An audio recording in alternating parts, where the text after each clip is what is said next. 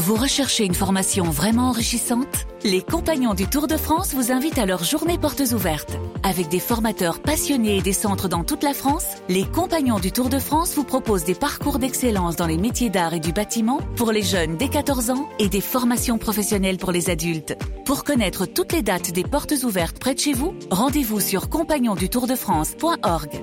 Les compagnons du Tour de France, la transmission des savoir-faire. RMC, le week-end des experts, 6h-8h, vos animaux, François Sorel, Laetitia Barlerin. Il est 7h08, bon dimanche avec RMC, merci d'être avec nous. Un bienvenue à tous ceux qui viennent de nous rejoindre, qui viennent peut-être aussi de se réveiller. Euh, sachez que vous êtes au cœur de ce week-end des experts et en ce dimanche, euh, tout à l'heure nous retrouverons Jean-Luc Moreau pour l'automobile. Laetitia, je sais que vous conservez farouchement votre permis de conduire. C'est vrai qu'aujourd'hui il faut faire attention. Hein ah oui, parce qu'on peut le perdre très vite. Voilà, on sait que le permis comporte 12 points et que ces points on peut les perdre très très vite. Et eh bien tout à l'heure, on en parlera. Comment conserver son permis le plus longtemps possible? Il se trouve qu'un avocat spécialisé dans ce domaine-là a sorti un guide pour euh, justement avoir des conseils pour garder son permis. On en parlera tout à l'heure. Et puis on évoquera aussi les nouveautés de la rentrée avec Jean-Luc Monroe et vos questions auto au 32-16, donc à partir de 8 heures. Mais dans l'immédiat, vous le savez, c'est votre rendez-vous animaux du dimanche avec notre vétérinaire Laetitia. Le 32-16, animaux.rmc.fr. Avant d'évoquer les chauves-souris, Laetitia, avant d'évoquer aussi euh, l'équitation et les Jeux Olympiques de Rio, eh bien on va parler du transport des animaux. Voilà, et nous sommes avec euh, Aurélia Greff de l'association CIWF qui a pour mission de promouvoir le bien-être des animaux d'élevage. Aurélia, bonjour, merci d'être avec nous.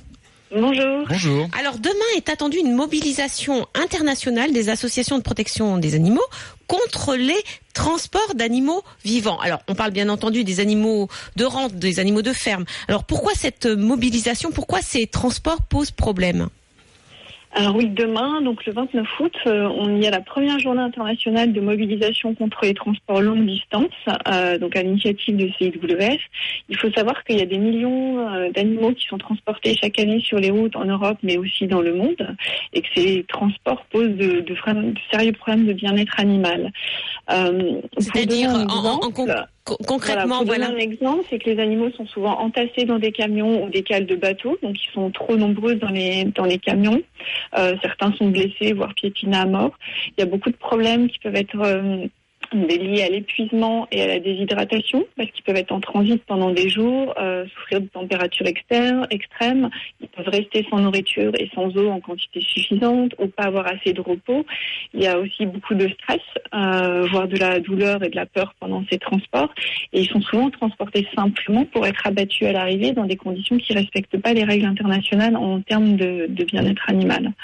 Donc cette journée de mobilisation, elle a lieu dans une quarantaine de pays, il y a une centaine d'événements prévus demain partout euh, dans le monde, euh, aussi bien en Tanzanie euh, qu'en Italie, qu'en France bien évidemment, mais aussi en Argentine. Enfin voilà vraiment Alors, bah, large mobilisation. Parlons justement de la France. Quelles sont les règles en France? Parce qu'il y a quand même une réglementation concernant le transport des animaux, des animaux de, de ferme, pour, pour justement leur bien-être. Oui, alors il existe une réglementation qui est une réglementation qui s'applique en France et en Europe, qui est le règlement euh, sur, euh, sur tous les transports d'animaux vivants, qui décrit des conditions. Donc il y a des réglementations qui concernent euh, les compagnies de transport qui doivent être agréées. Est-ce que le chauffeur, par exemple, le, chauffeur de camion doit être formé s'il veut transporter, transporter pardon, des, des animaux? Alors, le transporteur, il doit avoir un certificat d'aptitude professionnelle au transport d'animaux vivants qui va indiquer qu'il a une mhm. formation de base pour savoir comment on doit euh, manipuler euh, les animaux. Et puis, il y a aussi une réglementation importante par rapport au, temps de transport, aux véhicules qui doivent être adaptés avec des, avec euh, voilà, qui doivent être aux normes, qui doivent avoir des systèmes d'abreuvement adaptés, des systèmes de ventilation.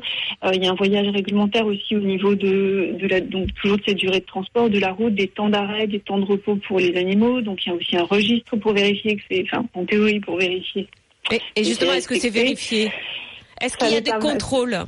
Il y en a très très peu. On estime qu'il y a à peine euh, si 1% des, des, des, qui sont contrôlés, c'est vraiment le maximum. Et surtout quand il y a des infractions, euh, elles sont pas sanctionnées.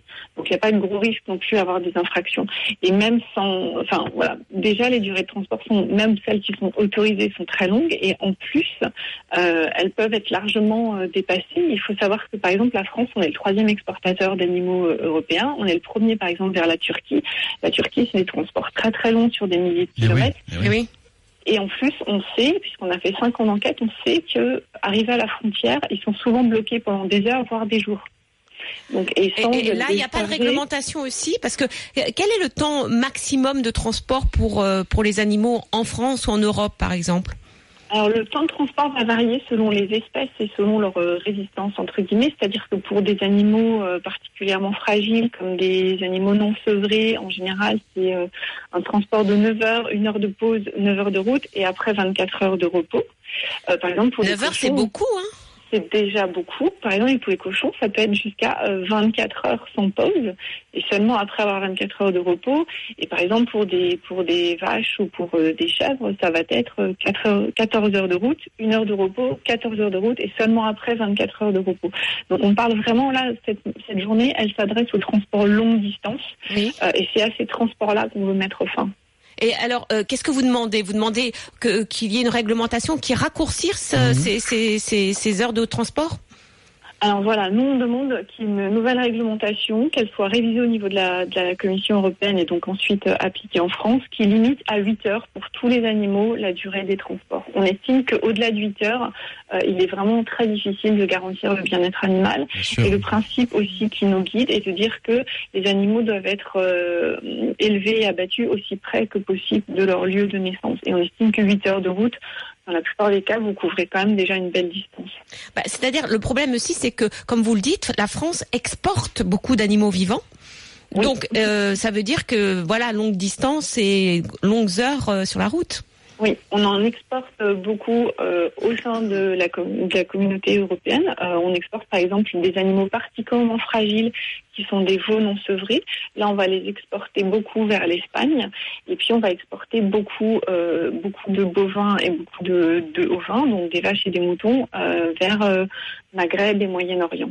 Et donc là, ce sont vraiment des durées très longues. Alors justement, vous avez fait une enquête sur les veaux euh, non sevrés, le transport des veaux sevrés, et je crois que les résultats sont édifiants.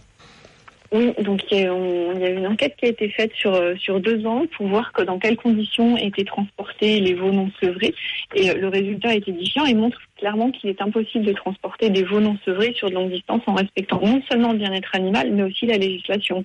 Parce que ce qu'on voit sur ces images euh, et ce qu'on voit dans cette enquête c'est que c'est comme les veaux quand on dit nouveau-nés euh, ils ont à peine 10 jours et ils sont encore sevrés. Ils sont pas encore sevrés donc ils devaient ils devraient boire du laitier dit ou un substitut de lait et ils se retrouvent dans des camions et ils peuvent faire jusqu'à euh, 3000 km et plus de 40 heures de route. Et dans les camions, comme c'est des animaux particulièrement, enfin voilà, petits, ils savent pas bien utiliser les systèmes d'eau, il n'y a pas de système d'abreuvement qui sont adaptés pour eux. Donc pendant les, qui sont dans les camions, ils ont ni eau ni nourriture. Euh, donc on voit des animaux qui sont ass- assoiffés, qui lèchent des barreaux, qui essayent de détêter les autres veaux. C'est vraiment des images poignantes. Ils sont généralement sur trois étages dans les camions pour mettre le plus d'animaux possible. Et du coup, ils sont même pas assez d'espace en hauteur pour tenir leur tête euh, droite.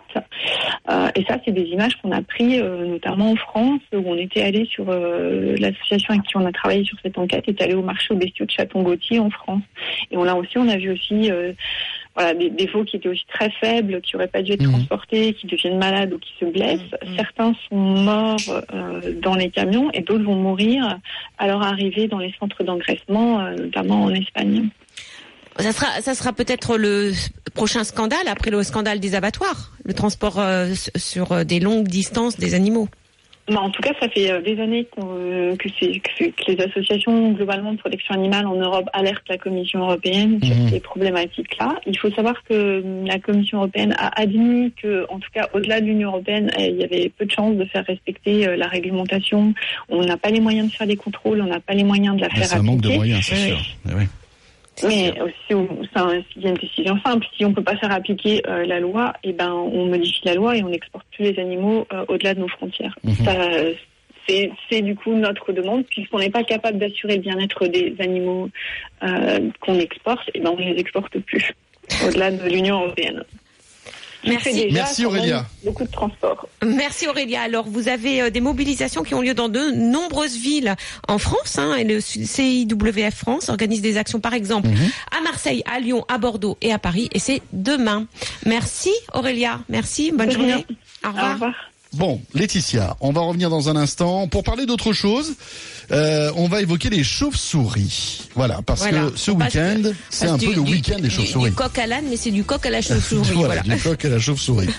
Euh, et vous verrez, euh, la chauve-souris est un animal étonnant et on en parle donc parce que ce week-end, c'est le week-end de la chauve-souris. Et, oui, voilà. on fête la chauve-souris. Et oui, on en parle dans un instant. Euh, tiens, si vous avez des chauves-souris chez vous, si vous voulez témoigner, appelez-nous euh, ce matin le 32 16 ou bien animaux@rmc.fr. Il y en a qui ont la phobie des chauves-souris. Moi, je, franchement, euh, j'ai grandi dans une maison où il y en avait de temps en temps et je trouvais ça assez sympa. Et Voilà. pourtant, beaucoup de personnes ont peur des chauves-souris, mais c'est parce qu'il y a des légendes dessus, des mythes. Oui, c'est vrai. On en parle dans un instant. 32 16 à tout de suite. Le week-end des experts sur RMC, vos animaux. RMC, le week-end des experts, 6h-8h, vos animaux, François Sorel, Laetitia Barlerin.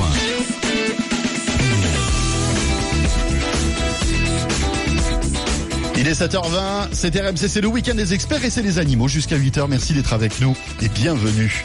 Euh, nous allons maintenant évoquer les chauves-souris car vous le savez peut-être pas, mais ce week-end, c'est le week-end de la chauve-souris.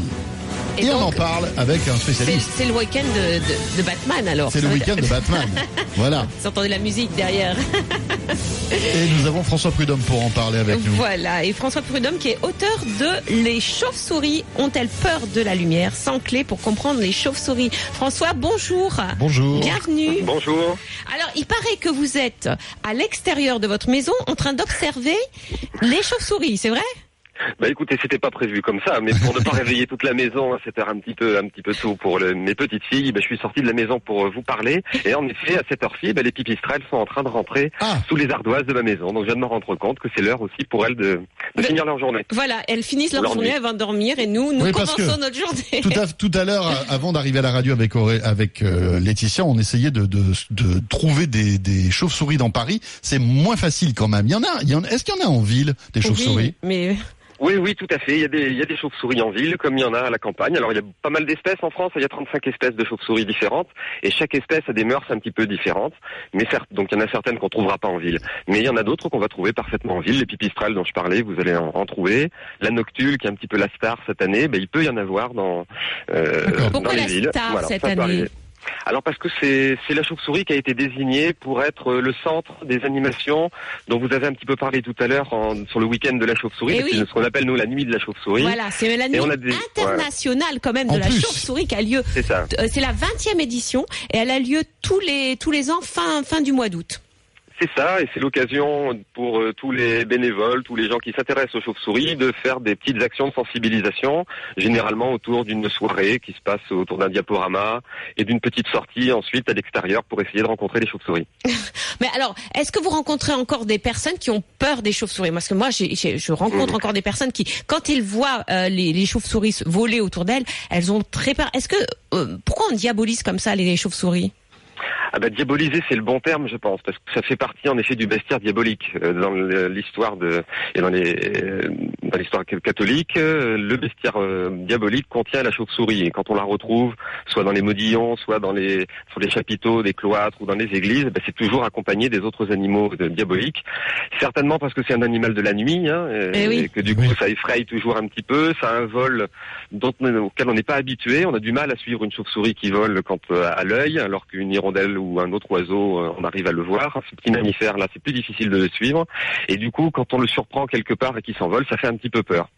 Alors du coup, après, se sont accrochés à ça plein de mythologies et, et ça a participé certainement à un imaginaire un petit peu euh, de peur. Alors, c'est pourtant, c'est pourtant pas justifié, mais voilà, ça s'est maintenu comme ça longtemps. est-ce qu'elles sont dangereuses?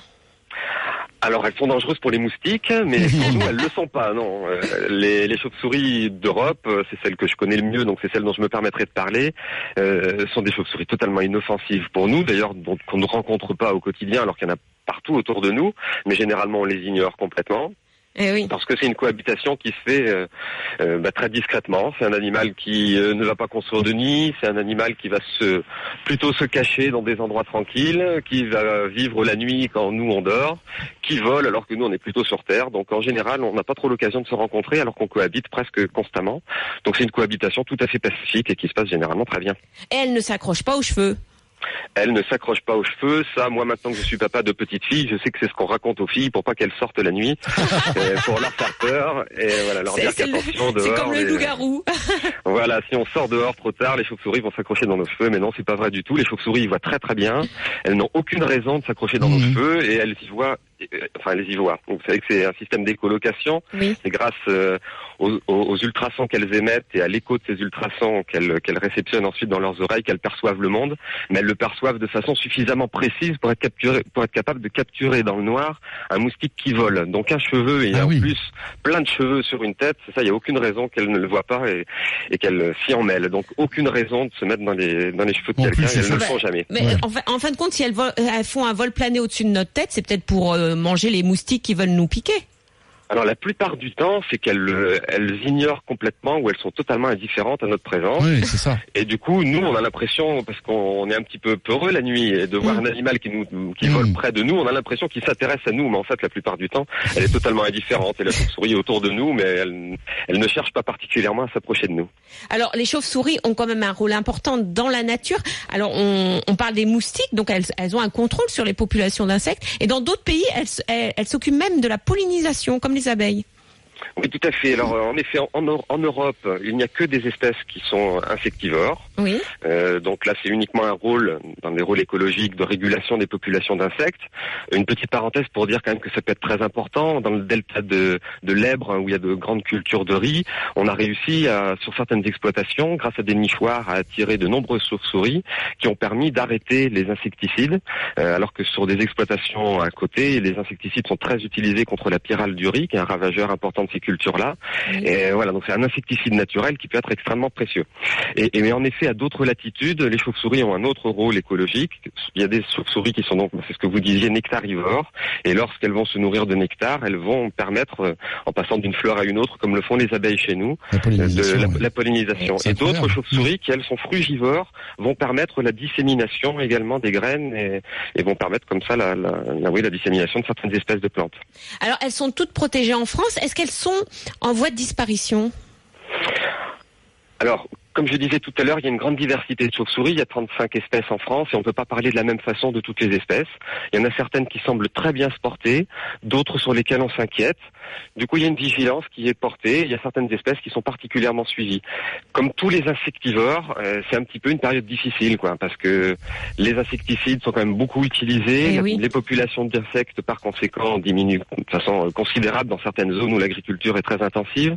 Et du coup, les populations de chauves-souris en subissent directement les conséquences, comme elles subissent les conséquences de la destruction de leur habitat, comme elles sont aussi sensibles aux, aux, aux- aux voitures ou aux trains, aux éoliennes, à tout ce sur lesquels il peut y avoir des collisions directes. Et donc tout ça, c'est autant de menaces qui s'additionnent et qui font qu'il y a certaines espèces qui se portent pas très bien et qu'on surveille de très près. Mhm. À côté de ça, il y en a d'autres qui se portent plutôt bien. Et voilà, c'est, il faut le voir à, l'échelle de chaque espèce. Alors, il y a des personnes qui se, qui, qui n'aiment pas trop les chauves-souris parce qu'elles, elles, elles, elles posent problème, elles se, elles se mettent en colonie dans les greniers. Que- Qu'est-ce qu'il faut faire contre Oui. ça?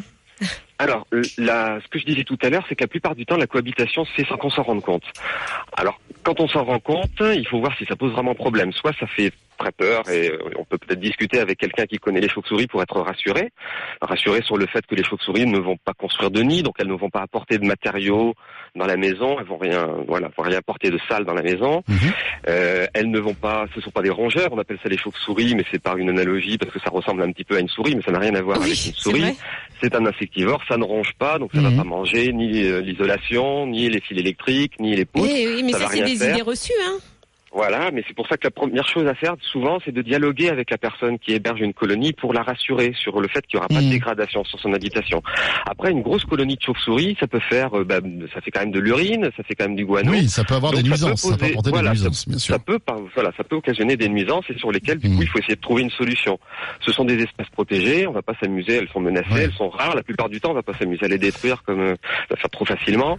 Euh, surtout que c'est totalement interdit. Donc le but vraiment, c'est de trouver quelqu'un dans son D'accord. Entourage qui puisse Mhm. donner des conseils.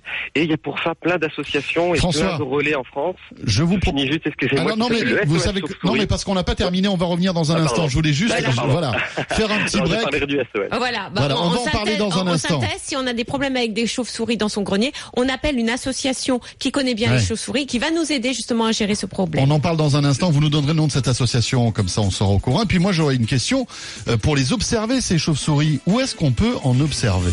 Voilà, vous nous comment euh, aussi il faut faire. Ça sera après la météo et les infos de 7h30. Et je vous rappelle que vous pouvez nous appeler au 32 16 si vous voulez témoigner. Tiens, vous avez vu des chauves-souris? Vous vivez avec des chauves-souris parce qu'il y en a chez vous Eh bien, racontez-nous comment ça se passe. La cohabitation est bonne? 32 16. À tout de suite. Attention la tia tia, petite question flash. Est-ce que vous êtes prête à écouter la question de. Steve? Ma sœur a 16 ans, Laetitia, et elle a un chat.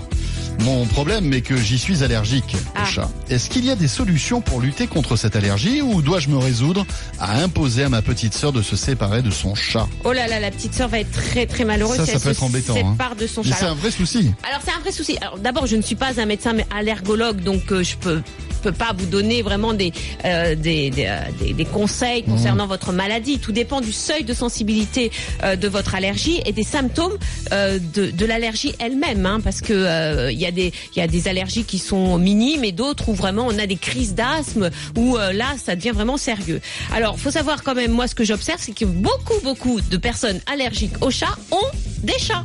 Donc ça veut dire que dans certains cas ou dans plusieurs cas en tout cas, on peut vivre quand même avec un chat si on est allergique. Mais c'est vrai qu'on peut diminuer le taux d'allergènes dans son environnement, dans le sébum du chat, parce que c'est le- le- les allergènes sont dans le sébum. Vous savez le, le gras qu'il y a sur la, la peau, le- les, les poils Donc du c'est chat. pas le poil en lui-même. C'est pas le poil, c'est ce qu'il y a sur le sur le poil.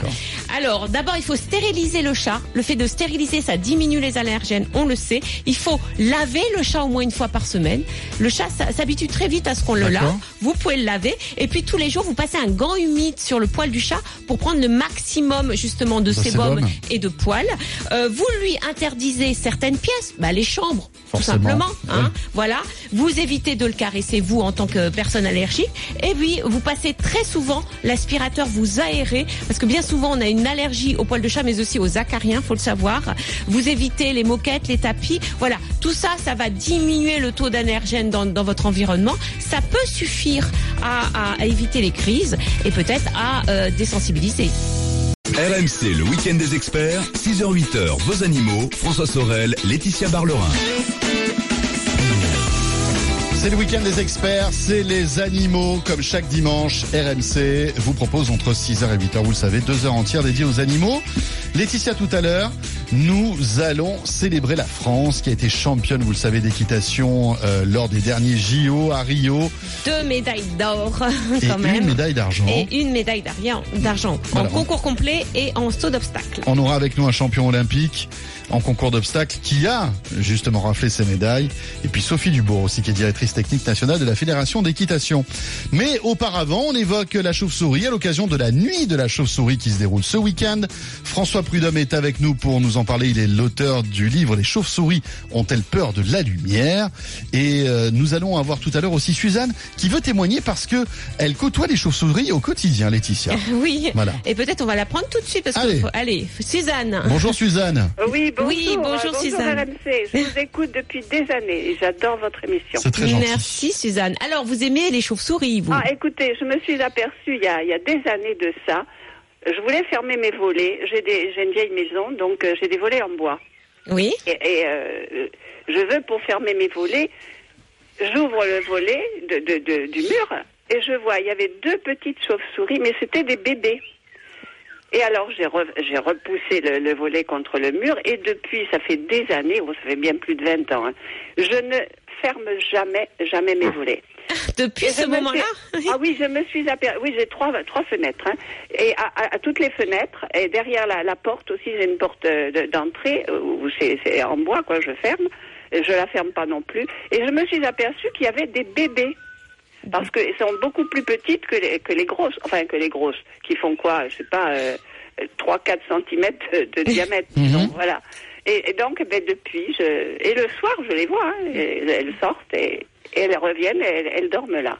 Je n'ai pas mis d'abri parce que j'aurais pu construire des abris. J'ai plein d'animaux, hein, entre parenthèses. Donc, euh, elles sont là et depuis des années. Alors, il y a des bébés. euh, je pense qu'elles vont bien. C'est vrai, vous- vous savez comment je m'en suis aperçue? Euh, Il y a des petites crottes. C'est vraiment très comme des petites crottes de souris par terre. D'accord. Oui, oui, oui. Et voilà, et un Hmm. jour, je dis, mais qu'est-ce qui se passe? Alors, j'ouvre le volet. Ah, j'ai vu. Ben voilà. Bon, alors, François Prudhomme, est-ce qu'il faut arrêter de fermer ses volets pour sauvegarder les chauves-souris? Ah bah bon, la priorité c'est quand même d'avoir un usage sur les volets, hein, ça j'imagine bien, mais quand on a la possibilité de les Non, laisser ouverts, je- c'est vrai que c'est pas ouais. rare que les chauves-souris s'installent derrière les volets. Ouais, ouais. Et c'est un beau témoignage de cohabitation qui se passe bien, ouais, c'est chouette. Ah oui, hein. oui, oui. Mais j'ai plein d'oiseaux aussi de la nature que je nourris. Enfin, personnellement, Ah, j'ai des oiseaux. c'est- l'arche de Noé chez vous, j'ai l'impression, Voilà. Suzanne. Voilà. C'est très bien. Mais en tout cas, merci pour ce témoignage, Merci, Suzanne. Suzanne. Bon dimanche. Et, et d'ailleurs, une petite parenthèse, Oui. une fois j'avais j'avais appelé aussi parce que j'ai élevé un petit hérisson Gédéon. Ah oui, Et Voilà. alors on s'en Eh souvient, ben, oui. ben, Gédéon, il est chez Alcatorda maintenant, euh, dans une, euh, une association quoi, qui s'occupe euh, des animaux sauvages. Voilà. Très bien. Merci. Merci, Voilà. Suzanne. Au revoir. Merci. Au revoir. Bon, François, euh, alors bon, on pourrait aller chez Suzanne observer les chauves-souris, mais on va pas les déranger, Suzanne, quand même. Comment fait-on si, euh, voilà, on a envie d'observer des chauves-souris? Alors il y a plusieurs façons. Si c'est juste euh, observer des chauves-souris en vol, c'est relativement simple. Il suffit d'aller se promener dans un village, même dans un grand village, même dans une ville, chercher un lampadaire, peut-être le bord d'une rivière, et vous avez de grandes chances de voir des chauves-souris en vol. Et c'est déjà un spectacle assez extraordinaire. Pourquoi un lampadaire? Parce qu'elles sont attirées par la lumière? Alors parce que les, lampadaires attirent les insectes et certaines Ah. chauves-souris sont assez opportunistes et du coup vont se retrouver autour des lampadaires. C'est leur garde-manger, quoi.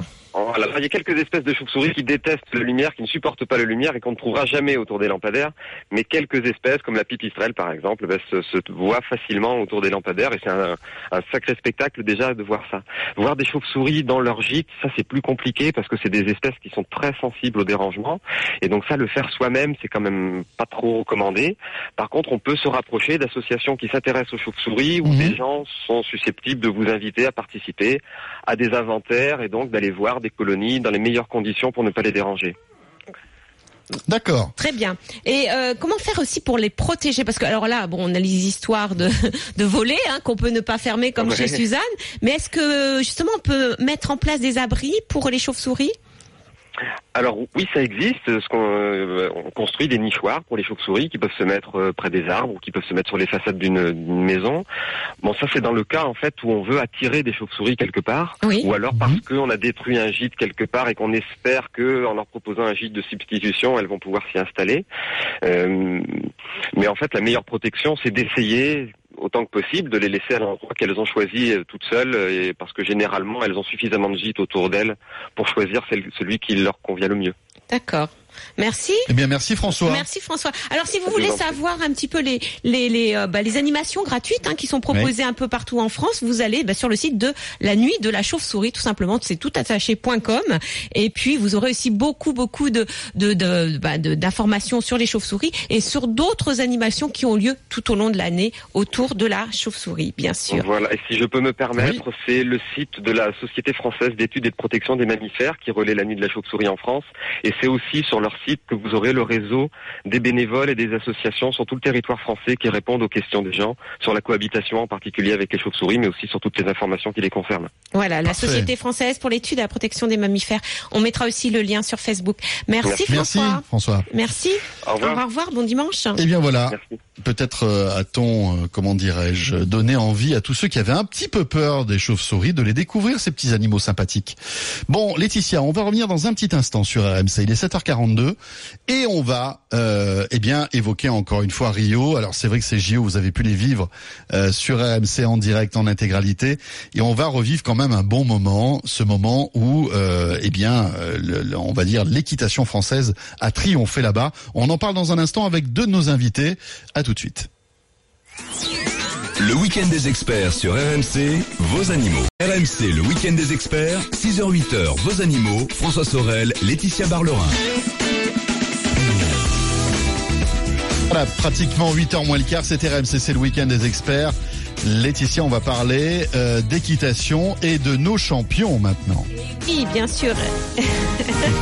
ah ouais, je pense que voilà, on l'a bien entendu et ça a fait du, bon au cœur Oui, cet été d'entendre cette musique et surtout de voir nos cavaliers français euh, avoir deux médailles d'or et une médaille d'argent, dont une médaille d'or en équipe pour le saut d'obstacle. Et nous avons avec nous deux invités. D'abord Kevin Stott qui est champion olympique par équipe de saut d'obstacle et euh, Sophie Dubourg que nous avions déjà reçue cet Oui. été qui est directrice technique nationale de la Fédération d'équitation. Bonjour à vous deux. Bonjour. Ah, bonjour. Bonjour.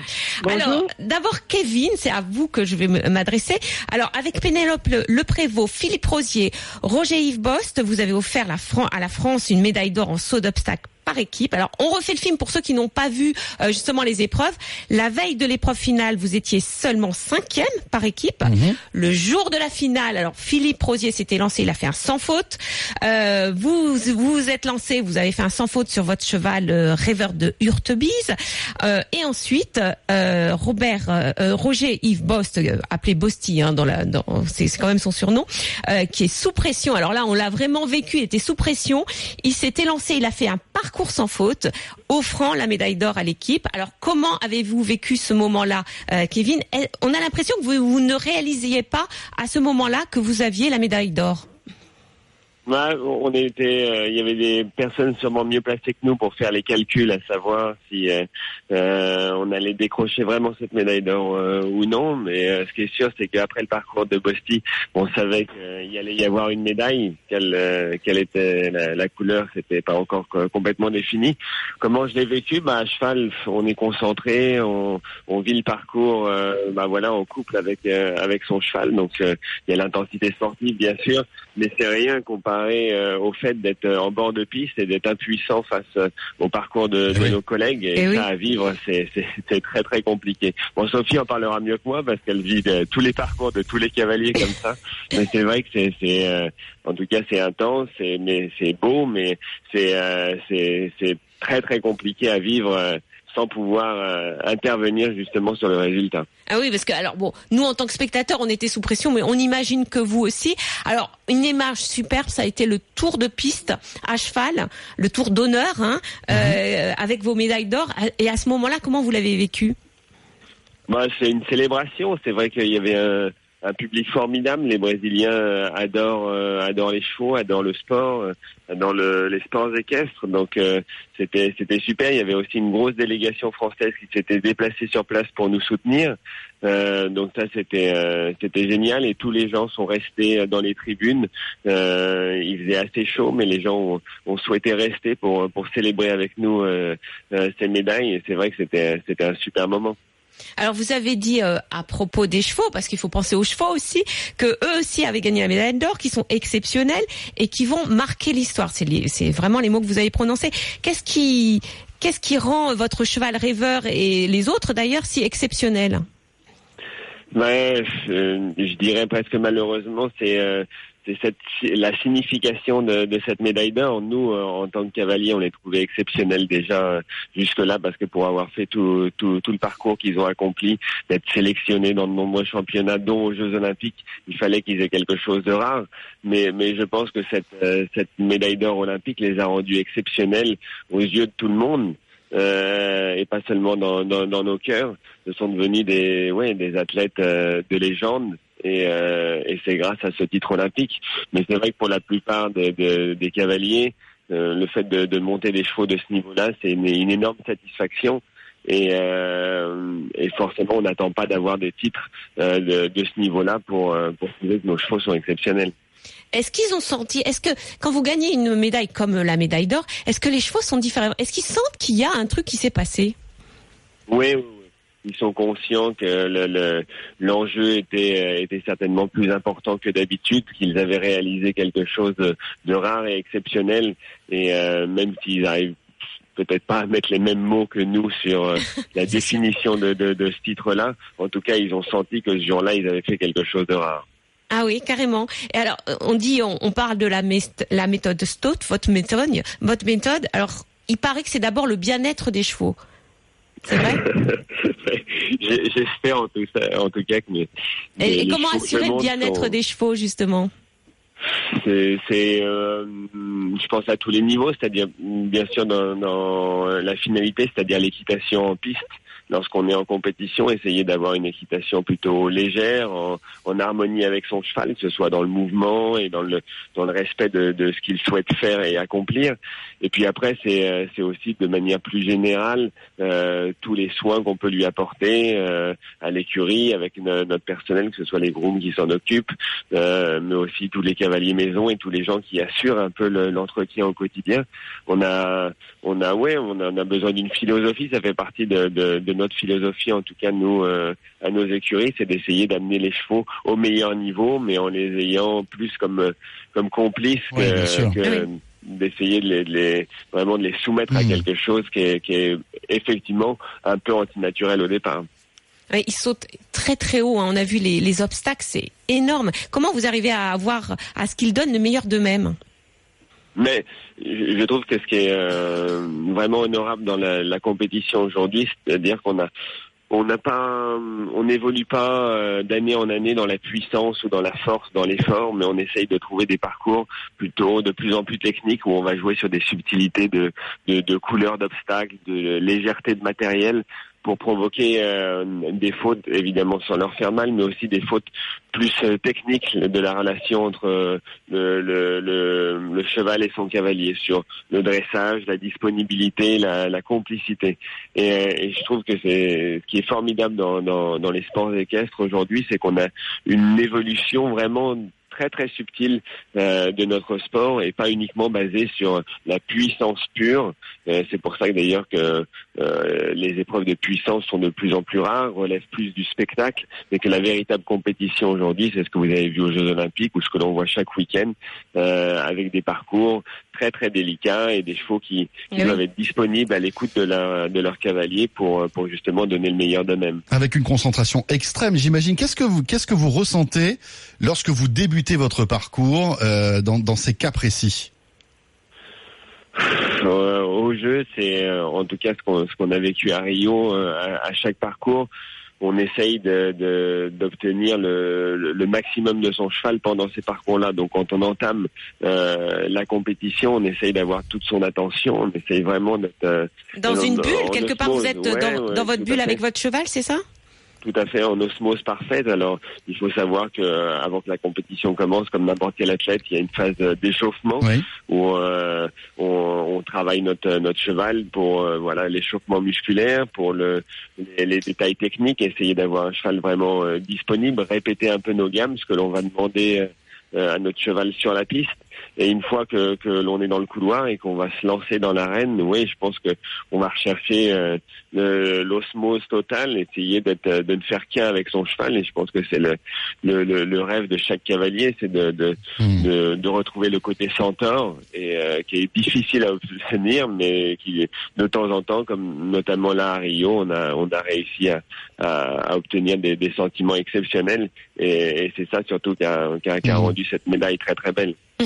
Merci Kevin. Merci Kevin. Et encore Merci. bravo. Et encore bravo, hein, vraiment. hein. Merci, à vous et à toute l'équipe de France, bien sûr, pour ces médailles. Alors vous pouvez rester avec nous, hein, Kevin, puisque nous avons avec euh, nous Sophie euh, Dubourg, donc Je vais écouter Sophie. alors. directrice technique nationale de la Fédération d'équitation, qu'on a eu, qu'on a, on a eu la chance d'avoir juste avant les Oui. JO, hein, Laetitia, qui Eh nous oui. expliquait comment on a cheminé des chevaux comme ça euh, de compétition euh, d'un continent à un autre. Et nous expliquer que eux, ils n'avaient pas le jet lag, les chevaux, et qu'ils avaient, qu'ils étaient très habitués oui, qu'ils avaient un avion aménagé, Ouais. etc. Voilà, ils étaient très habitués à aller, euh, bah, voilà, dans des championnats dans, dans, dans le monde entier. Donc c'était pour eux, bah voilà, quelque chose d'habituel quelque part.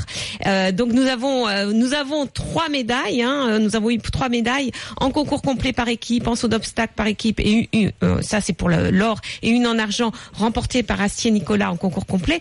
Est-ce que vous vous attendiez à toutes ces médailles, Sophie? Alors c'est déjà c'est un bilan formidable. Est-ce qu'on s'y attendait Euh, Oui, on avait on avait annoncé qu'il était possible d'en ramener quatre. Oui, vous étiez très est- prudente hein, à l'époque. Oui, bien sûr, bien sûr. On est, on est, on est toujours euh, très prudent, surtout avec ce sport, avec ces animaux, avec la distance, avec tout ça. Euh, une médaille équipe dans la discipline de, de l'obstacle et, de- et du complet tout- était tout à fait faisable. Et on, on avait même euh, rêvé de médailles individuelles puisqu'on avait de, de couples, des couples très aguerris. On en ramène trois, dont deux or. Moi, ces deux médailles euh, équipes sont, sont, sont, sont si fortes et si symboliques que, bien sûr, je pouvais pas espérer mieux. Mhm. Voilà. Alors, euh, encore un peu plus en individuel parce qu'on est toujours, euh, toujours gourmand. On a eu quelques déboires avec deux couples, notamment dans l'équipe euh, de saut d'obstacle. Je pense que tout le monde a suivi l'histoire du, du forfait de Simon Deleuze, Fred Ryan et, et de la chute de, de Mhm. Pénélope. Et la le chute de Pénélope, oui, oh là là, ça, ça, Voilà, ça a- fait mal. Il a C'était écarté terrible. de la course individuelle, mais qui a su être si forte dans cette équipe et, et ramener euh, autour de son cou aussi la, la médaille euh, d'or par équipe. Donc euh, voilà, donc bien sûr bilan euh, très très très très positif. Je voulais juste rajouter un petit mot sur la méthode euh, euh, Kevin Stott dont, dont, dont vous avez parlé, Oui. dont il a parlé, et, euh, et, et qu'il est bon de noter que hum, ce, ce cavalier-là, avec ce cheval, rêveur de Hurtebise, a fait euh, il y a deux ans les championnats du monde et vice-champion du monde, a fait les championnats d'Europe l'année dernière sur une très belle finale avec un double sans faute, et cette année qui est médaillé euh, olympique. Donc c'est aussi euh, réussir dans la, la longévité de la carrière euh, du cheval quelque chose d'extraordinaire. Euh, dans deux ans, en deux ans, deux années, trois années de compétition, de championnat euh, euh, international, euh, inscrire à chaque fois ce cheval-là et, et le ramener médaillé. Mhm. Et cette année, euh, champion olympique, euh, un cheval qui a 15 ans maintenant, montre que euh, quand on s'attache aussi au bien-être, au moral et au- à l'intégrité physique de son cheval, on peut euh, utiliser, entre guillemets, longtemps ces, ces, ces- ces chevaux et, dans un sport euh, qui est très exigeant. On espère que le cheval va rester en France parce que là, sa cote augmente. Mais bien sûr, on en est sûr. Bah, les chevaux olympiques, euh, ils vont être très demandés, n'est-ce pas? Alors les chevaux olympiques, oui, ils sont sur, oui, ils sont surtout euh, très demandés quand ils ont la dimension olympique dans l'année qui précède les Jeux olympiques. hein. On sait que, on sait que les, les, les chevaux sont très fragiles. Quatre années, c'est, très long. Euh, voilà, donc on s'en inquiétera plutôt, plutôt en, en, en, fin 2018, début 2019. Alors moi, moi, ce que j'ai regretté, Sophie, pendant ces, ces, ces jeux, euh, parce que je, je suis bien sûr intéressée par euh, de toutes les disciplines équestres, c'est qu'on a eu que les sauts d'obstacles en, euh, en di- différé, enfin retransmis sur les chaînes nationales et pas Oui. les autres euh, disciplines. Est-ce que, est-ce que vous le regrettez? Est-ce que ça va euh, justement, ces, ces médailles vont justement avoir euh, une, un effet populariser positif, encore plus cette populariser discipline. ces disciplines? Bien sûr, bien sûr. Bah pour moi, c'est le, le, le- un, un des principaux objectifs que qu'on doit avoir et j'espère cette retombée là parce que c'est un, sport formidable. Quand on entend Kevin en parler, euh, il y a toute la dimension la relation avec l'animal en plus du, sport de deux athlètes qui se qui se dépassent, qui doivent intéresser tout le monde, petits petits et grands. Euh, c'est ce sont de très belles images. Alors, euh, on est on est encore trop peu trop peu connu en tout cas dans notre sport de, de haut niveau. On a une, une discipline qui est très belle, qui est celle du dressage, qui est, qui est Oui. assez facile à comprendre, euh, qui peut être bien bien commenté, bien animé, et qui est très très jolie. Où vraiment l'animal, Oui, les très allures de l'animal sont Mm. tout à fait. On a le, le concours complet avec le test de cross qui est aussi très spectaculaire. Euh, donc on espère oui que ces jeux euh, aura mis ça en avant. On a aussi une chaîne euh, spécialisée qui, qui l'a fait et qui a retransmis euh, Oui. toutes les épreuves euh, sans tâche du, du premier concurrent Mhm. jusqu'au dernier, euh, voilà qu'on félicite et qu'on remercie. Mais c'est vrai que euh, les grandes chaînes publiques ou la presse généraliste, on a on a un petit peu de mal à, à faire entendre, en tout cas parler de nous. oui. Voilà, et espérons que pour les, les, les prochaines compétitions, euh, vous soyez de plus en plus médiatisés. Merci beaucoup, Sophie. Voilà. Et puis juste pour euh, préciser que Rio, c'est pas terminé pour les chevaux français Et non, parce puisque qu'après Tout à les Jeux paralympiques. hein, Il y a les. Jeux a paralympiques. Voilà. Voilà. de quatre quatre cavaliers, hein, c'est ça? C'est ça, de quatre cavaliers euh, avec euh, des handicaps euh, différents et Mhm. des, des, des reprises. Alors, ce n'est que du dressage, que du, du euh, que des, des mouvements de, de reprise Mhm. imposés selon les, les niveaux de difficulté, les grades dans lesquels ils sont classés. Il, y a, il existe quatre grades. Aujourd'hui, on a deux cavaliers en grade 1, qui, qui est le grade avec un handicap euh, le plus le, le plus lourd, le plus important, Mhm. et puis euh, un cavalier en, en grade 2, un cavalier en grade 3, et ensuite on a un classement aussi euh, par équipe. Donc euh, dans les mêmes conditions, euh, dans le même village olympique, sur le Mhm. même site, euh, voilà, du, du, du 7 au On 14. suivra ça de près. Merci Et- beaucoup, et- Sophie. Et on a nos chances, hein, Sophie, faut Évidemment. Merci beaucoup Sophie Dubourg et Kevin. Stott. Laetitia, on va se quitter avec notre vidéo LOLCAT. Alors c'est une petite sélection de vidéos de chats qui justement sont devant la télé, regardent les. Les Jeux Olympiques. Eh ben ah oui, parce qu'on voit toujours les Eh oui. chiens regarder les, les. Mais il y a les- des chats aussi Mais qui adorent les ça. chats aussi s'intéressent aux Et Jeux bien Olympiques, bien sûr. Retrouvez ces petites vidéos, cette petite sélection de vidéos sur la page Facebook de vos animaux sur RMC. Vous cliquez sur j'aime. Laetitia, on sera là dimanche prochain. Oui, comme tous les dimanches de cette année, je vous embrasse bien fort. Bon dimanche à tous, bon barbecue pour ceux qui en font un. Et dans un instant, ce sera Jean-Luc Moreau qui nous rejoint pour deux heures dédiées à l'automobile. À tout de suite après la météo, les infos.